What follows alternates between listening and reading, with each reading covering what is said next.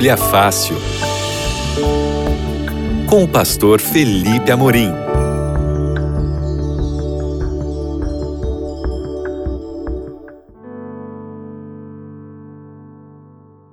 Olá, queridos amigos. Esse é o programa Bíblia Fácil na sua Rádio Novo Tempo. Eu sou o pastor Felipe Amorim. Estamos aí mais uma semana estudando a nossa sequência, nossa, eh, nosso guia de estudos à procura da verdade. Nós já estamos agora no quinto tema dessa temporada. E se você por acaso perdeu os temas anteriores, é só você ir lá em novotempo.com barra rádio e você vai encontrar todo o nosso conteúdo do Bíblia Fácil. E lembrando que você também pode encontrar o nosso conteúdo no Spotify, no Deezer, nessas plataformas digitais.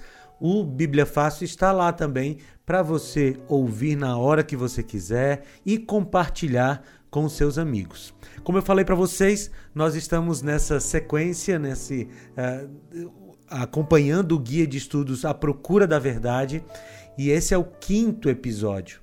E esse guia de estudos A Procura da Verdade é um estudo bíblico em formato de revista. Então você pode pedir esse guia de estudos da Bíblia e nós vamos enviar para sua casa sem custo algum. O, o, o, o custo de produção, o custo de envio para sua casa, tudo foi pago pelos anjos da esperança. Você não sabe quem são os anjos da esperança? Eles são os nossos patrocinadores aqui na Novo Tempo. E tudo que a gente faz aqui, os programas, eh, os envios dos guias de estudo da Bíblia, tudo a gente faz sem cobrar nada, porque eles pagam. Então, sai de graça para você, mas alguém pagou essa conta e é por isso que nós somos muito gratos aos Anjos da Esperança. Mas você pode pedir o seu guia de estudos da Bíblia, A Procura da Verdade, através do site biblia.com.br. Você entra nesse site biblia.com.br e lá você pede o seu guia de estudos da Bíblia e ele vai para sua casa sem custo algum. Ou você também pode ligar no horário comercial para 0 operadora 12 21 27 31 21. 0 operadora 12 21 27 31 21. Se você está me ouvindo agora no horário comercial, então já liga agora, tá bom? 0 operadora 12 21 27 31 21. Se você está me ouvindo no programa inédito, no sábado, é, ou em algum momento que não é horário comercial, entra no site biblia.com.br e pede o seu guia de estudos da Bíblia. Eu quero orar com você agora para a gente começar o nosso estudo da Bíblia. Hoje o nosso tema é o plano da redenção. Vamos entender, vamos aprender a respeito desse plano que Deus estabeleceu para que ele pudesse nos salvar. Se você puder, feche os seus olhos para a gente orar. Se não, se concentre em Deus e ore comigo. Querido Pai, muito obrigado, Senhor, porque o Senhor providenciou o plano da redenção para que nós pudéssemos ter possibilidade de salvação. Te agradecemos e pedimos agora a tua companhia nesse estudo da Bíblia, em nome de Jesus. Amém. O que, que é o plano da redenção? Veja, quando a gente fala de plano da redenção, nós estamos falando de uma de um, um método, de um plano mesmo, a palavra é essa, de um plano que Deus estabeleceu para salvar o ser humano caso o ser humano viesse a pecar. Como você já viu comigo na semana passada, o ser humano foi criado perfeito. Ele não foi criado com nenhuma propensão para o mal, o ser humano não foi criado com vontades pecaminosas, com tendências pecaminosas. O ser humano foi criado de maneira perfeita, mas ele foi criado completamente livre, como eu te falei na semana passada. E essa liberdade, que era plena, explica porque o ser humano escolheu o pecado. Ele escolheu o pecado porque ele era livre livre para isso. Deus o deixou livre para isso. Mas como o ser humano escolheu o pecado, ele agora tinha uma consequência. A consequência era a morte. O salário do pecado é a morte, diz Romanos 6:23. Então, para salvar o ser humano da morte, Deus estabeleceu o plano da redenção. Então vamos estudar na Bíblia para a gente entender um pouco melhor esse plano da redenção. E para entender a redenção, nós temos que entender o motivo pelo qual o ser humano precisa de redenção. O motivo pelo qual o ser humano precisa de um redentor, alguém que vai consertar essa situação do pecado. Então, a primeira pergunta que a gente precisa responder é: o que é o pecado? E o apóstolo João, na sua primeira carta, no capítulo 3, versículo 4, responde: Todo aquele que pratica o pecado transgride a lei. De fato, o pecado é a transgressão da lei. Você ouviu essa definição de João? O pecado é a transgressão da lei. Ou seja, se você quebra algum mandamento da lei de Deus, dos dez mandamentos, ou de outros mandamentos que Deus estabeleceu na sua palavra, você está transgredindo a lei de Deus. E ao transgredir a lei de Deus, você comete pecado. Amigos, o pecado é uma verdade do mundo espiritual. Infelizmente, hoje, algumas pessoas querem negar a existência do pecado. Querem chamar o pecado de erro, de equívoco ou de qualquer outra coisa nesse sentido. Mas a verdade é que o pecado é uma realidade espiritual. Ele existe e ele precisa ser tratado com a devida importância. Amigos, o pecado matou o Filho de Deus. E a gente não pode esquecer disso. A gente não pode tratar o pecado de maneira leviana, tratar o pecado de maneira. É, sem, sem dar a importância que ele tem. Porque o pecado matou o Filho de Deus. E não seria justo da nossa parte tratar o pecado de maneira diminuída se ele foi tão grave a ponto de causar a morte de Cristo. Então o pecado existe, a gente precisa considerá-lo. E qual é o resultado final ou o fruto do pecado? Eu quero ler dois textos com você para a gente responder essas perguntas. Ou essa pergunta. O primeiro é Tiago, capítulo 1, versículo 15, e depois Romanos, capítulo 6, versículo 23. Tiago, capítulo 1, versículo 15 diz assim: Então a cobiça tendo engravidado, dá à luz o pecado, e o pecado, após ter se consumado, gera a morte. Então veja que o pecado ele vai se aprofundando e as consequências dele vão ficando cada vez piores. Aqui o texto de Tiago 1,15 diz que a cobiça engravida e dá luz ao pecado. Então o pecado começa com a cobiça e o pecado, após ter se consumado, gera a morte. Esse é um conceito repetido no segundo texto que eu quero ler com você para responder essa pergunta, que é Romanos 6:23.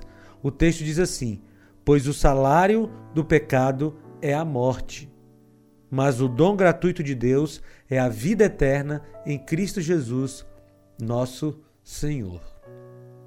Ou seja, o salário do pecado é a morte. E eu queria pensar com você um pouquinho nessa figura do salário, porque o apóstolo Paulo usa o salário como uma metáfora para nos explicar a respeito da consequência do pecado. O que, é o salário? O salário é uma coisa que você merece. Você trabalhou o mês todo, você se esforçou, você suou a camisa, você deu o seu melhor, e aí no final do mês vão a, a empresa que você trabalha, o seu patrão vai depositar na sua conta o seu salário. Eu tenho certeza que quando você recebe o seu salário, você não vai agradecer ao seu patrão por depositar o seu salário. Né? Você não vai mandar um e-mail, um, um WhatsApp para ele dizendo assim: querido patrão, obrigado pelo salário que o senhor depositou. A gente não faz isso, né? E por que, que a gente não faz isso? Porque nós não precisamos agradecer por receber uma coisa que nós merecemos. O salário é uma coisa que se merece. E aí a gente ouve aqui Paulo dizendo: o salário do pecado é a morte. Amigos, a única coisa que nós merecemos de Deus é a morte. Vou repetir para você não esquecer isso. A única coisa que nós merecemos de Deus é a morte. Todo o restante, qualquer tipo de bênção, das menores às maiores, são recebidas por causa da graça e da misericórdia de Deus. A graça que nos dá o que nós não merecemos e a misericórdia que não nos dá o que nós merecemos. Portanto, da próxima vez que você pensar em reclamar de Deus, porque ele não te deu alguma coisa que você acha que você merecia, lembre-se que só em você estar vivo já é mais do que você merece. Isso mesmo, não estou sendo duro, não. É o que a Bíblia nos apresenta. Só o fato de você ter vida hoje já você já recebeu mais do que você merece. Porque a única coisa que nós merecemos de Deus é a morte. Mas muito bem, nós vimos que o pecado é real, que ele nasceu no coração de um anjo de luz, como vimos na, vimos na semana passada. E agora a pergunta é: como é que a terra foi atingida pelo pecado de Adão? Vamos ver? Está lá em Gênesis capítulo 3, versículos 17 e 18. O texto diz assim: E ao homem declarou: Visto que você deu ouvidos à sua mulher e comeu do fruto da árvore, da qual eu lhe ordenara que não comesse, maldita é a terra por sua causa. Com sofrimento você se alimentará dela todos os dias da sua vida, e lhe dará espinhos, ela lhe dará espinhos e ervas daninhas, e você terá que alimentar-se das plantas do campo. O pecado entrou no mundo através da escolha de Eva e depois da escolha de Adão. Eles escolheram desobedecer a Deus, comer do fruto que Deus disse para não comer. E você pode me, me olhar agora, me escutar e pensar assim: puxa, mas comer um fruto, dar uma mordida em um fruto, trazer todas essas consequências que nós vemos hoje? Veja, o fruto era só um símbolo da adoração e da obediência a Deus. E aquela, aquele pequeno ato de comer o fruto nos mostra que o pecado não é algo com o qual nós devemos ou podemos brincar.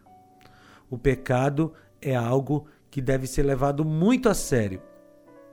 E naquele momento lá no Éden, quando o casal mordeu aquele fruto, comeu aquele fruto, o, o ato de morder o fruto era apenas um símbolo da rebeldia contra a palavra de Deus. Deus tinha, tinha dito: não comam desse fruto. Ora, se não era para comer do fruto e eles comeram, eles estavam em rebeldia contra Deus. E no final das contas, o que vai tirar as pessoas do céu é a rebeldia contra a palavra de Deus. E infelizmente nós vemos essa rebeldia em muitos lugares por aí, inclusive dentro do cristianismo. Nós vemos pessoas em rebeldia contra a palavra de Deus, dentro do cristianismo. E essas pessoas, apesar de serem cristãs e algumas vezes de serem líderes de igrejas cristãs, essas pessoas que estão em rebeldia contra a palavra de Deus também receberão o seu pagamento, o salário do pecado, que é a morte. Muito bem, então agora a gente precisa entender como foi que a terra foi atingida por essa tragédia que foi o pecado. Nós vimos na semana passada que o pecado é, começou no coração de um anjo lá no céu. Nós, se você perdeu o episódio anterior que fala sobre a origem do mal, por favor, vá lá em novotempo.com/barra rádio e você vai conseguir ouvir o episódio anterior. Mas como foi que esse pecado chegou à Terra? Bem, o pecado chegou à terra através da desobediência de Adão e Eva. Eu vou ler para você Gênesis capítulo 3, versículos 17 e 18. O texto diz assim: E ao homem declarou: Visto que você deu ouvidos à sua mulher e comeu do fruto da árvore da qual eu lhe ordenara que não comesse, maldita é a terra por sua causa. Com sofrimento você se alimentará dela todos os dias da sua vida. Ela lhe dará espinhos e ervas daninhas, e você terá que alimentar-se das plantas do campo. Veja, você pode olhar para esse texto bíblico e dizer assim: Deus foi muito cruel, Deus foi muito é, intenso, porque o fato de comer um fruto não deveria trazer uma consequência tão ruim como a morte. Mas veja, nós precisamos analisar esse fato de uma maneira mais profunda, porque comer o fruto era só um símbolo da rebeldia contra Deus. E esse é o ponto do pecado. O pecado é rebeldia contra Deus. E a rebeldia contra Deus é que vai tirar as pessoas do céu. Nós não podemos nos rebelar contra a palavra de Deus, que foi exatamente o que Adão e Eva fizeram naquele dia. Deus tinha dito: não comam do fruto. E eles foram lá e comeram. E essa rebeldia contra a palavra de Deus é que tirou aquele casal do Éden e que, infelizmente, tirará muita gente do céu. Nós vemos rebeldia contra a palavra de Deus nas, uh, nos lugares que não são religiosos, entre os ateus, mas infelizmente nós vemos rebeldia contra a palavra de Deus entre cristãos. Muitas vezes, queridos, entre líderes cristãos. E se você me ouve agora e tem um líder cristão que está em rebeldia contra a palavra de Deus, não continue sendo liderado por essa pessoa. Procure uma igreja que esteja sob a liderança da Bíblia, porque essa é a forma mais segura de você viver a sua espiritualidade. Mas vamos para outra pergunta aqui. Como o pecado afetou toda a criação? Vamos ler Romanos 8, 22. Romanos 8, 22 diz assim: Sabemos que toda a natureza criada geme até agora como em dores de parto.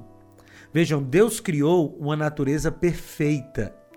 A natureza criada por Deus, que saiu da palavra de Deus, não tinha nenhuma imperfeição. Mas, quando o pecado chegou, a natureza foi afetada pelo pecado. E a natureza foi afetada pelo pecado de tal forma que o apóstolo Paulo usa uma metáfora do parto, das dores do parto. Ele diz que a natureza geme, geme de dor depois do pecado. Muito bem, então nós vimos que o pecado afetou o ser humano, o pecado afetou a natureza. Mas uma pergunta importante é: pode o homem libertar-se desse pecado? O homem sozinho consegue se libertar do pecado? Veja o que Jeremias 13, 23 diz. Será que o etíope pode mudar a sua pele? Ou o leopardo as suas pintas? Assim também vocês são incapazes de fazer o bem, vocês que estão acostumados a praticar o mal. Olha a metáfora usada por Jeremias. Ele olha para o etíope com a cor da sua pele, e ele olha para, olha para o leopardo com aquelas pintas da sua pele. E ele pergunta: O etíope pode mudar a cor da sua pele? O leopardo pode mudar a cor da sua pele? E a resposta lógica a essas perguntas é: não. Eles não podem mudar a cor da sua pele. E aí ele diz: assim também vocês são incapazes de fazer o bem, já que estão acostumados a praticar o mal. Sabe qual é a verdade, queridos? Eu e você não temos condições de praticar o bem a não ser que Deus atue na nossa vida. Porque o natural na nossa vida é praticar o mal. O natural na nossa vida é a gente buscar o mal.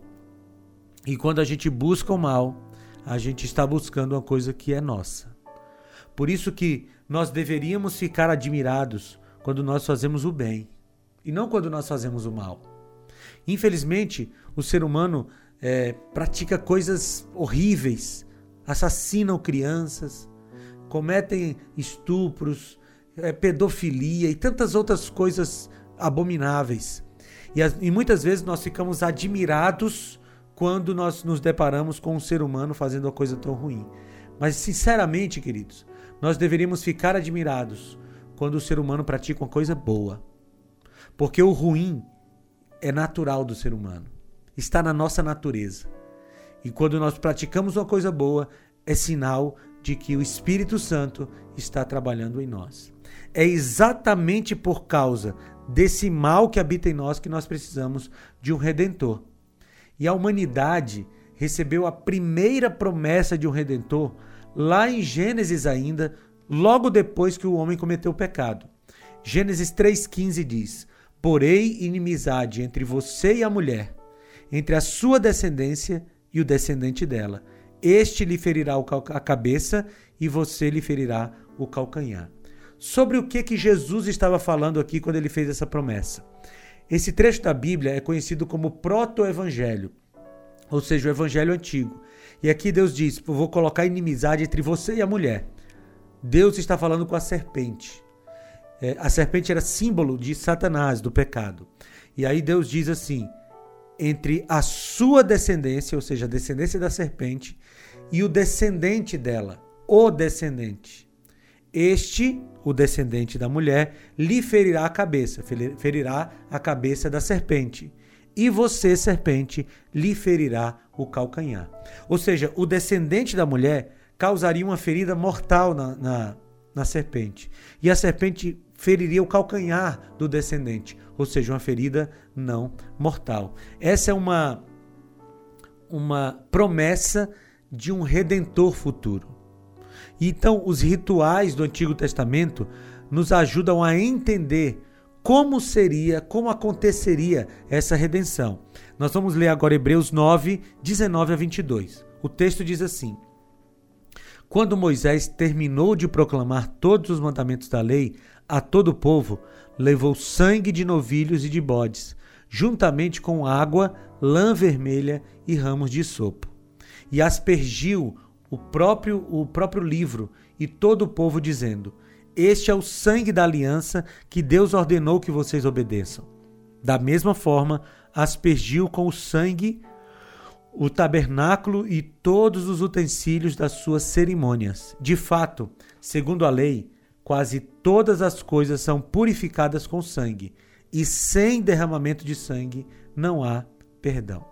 Ou seja, para haver justificação, para haver perdão de pecados, era preciso que ocorresse o derramamento do sangue do cordeiro.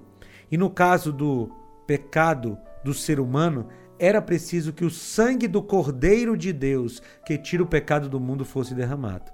Foi por isso que Jesus morreu na cruz, porque é o sangue dele que nos perdoa os pecados e que nos tira da condição de perdição eterna. Agora, o que, que é justificação? Eu quero ler para você um trecho da Bíblia que é muito importante e que nos ajuda a entender o que, que é justificação. Eu estou com a minha Bíblia aberta aqui, 2 aos Coríntios 5, 21.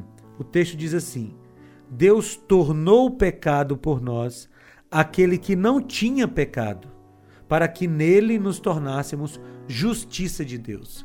Olha que texto maravilhoso. Deus, o Pai, tornou pecado por nós Jesus Cristo, aquele que não tinha pecado.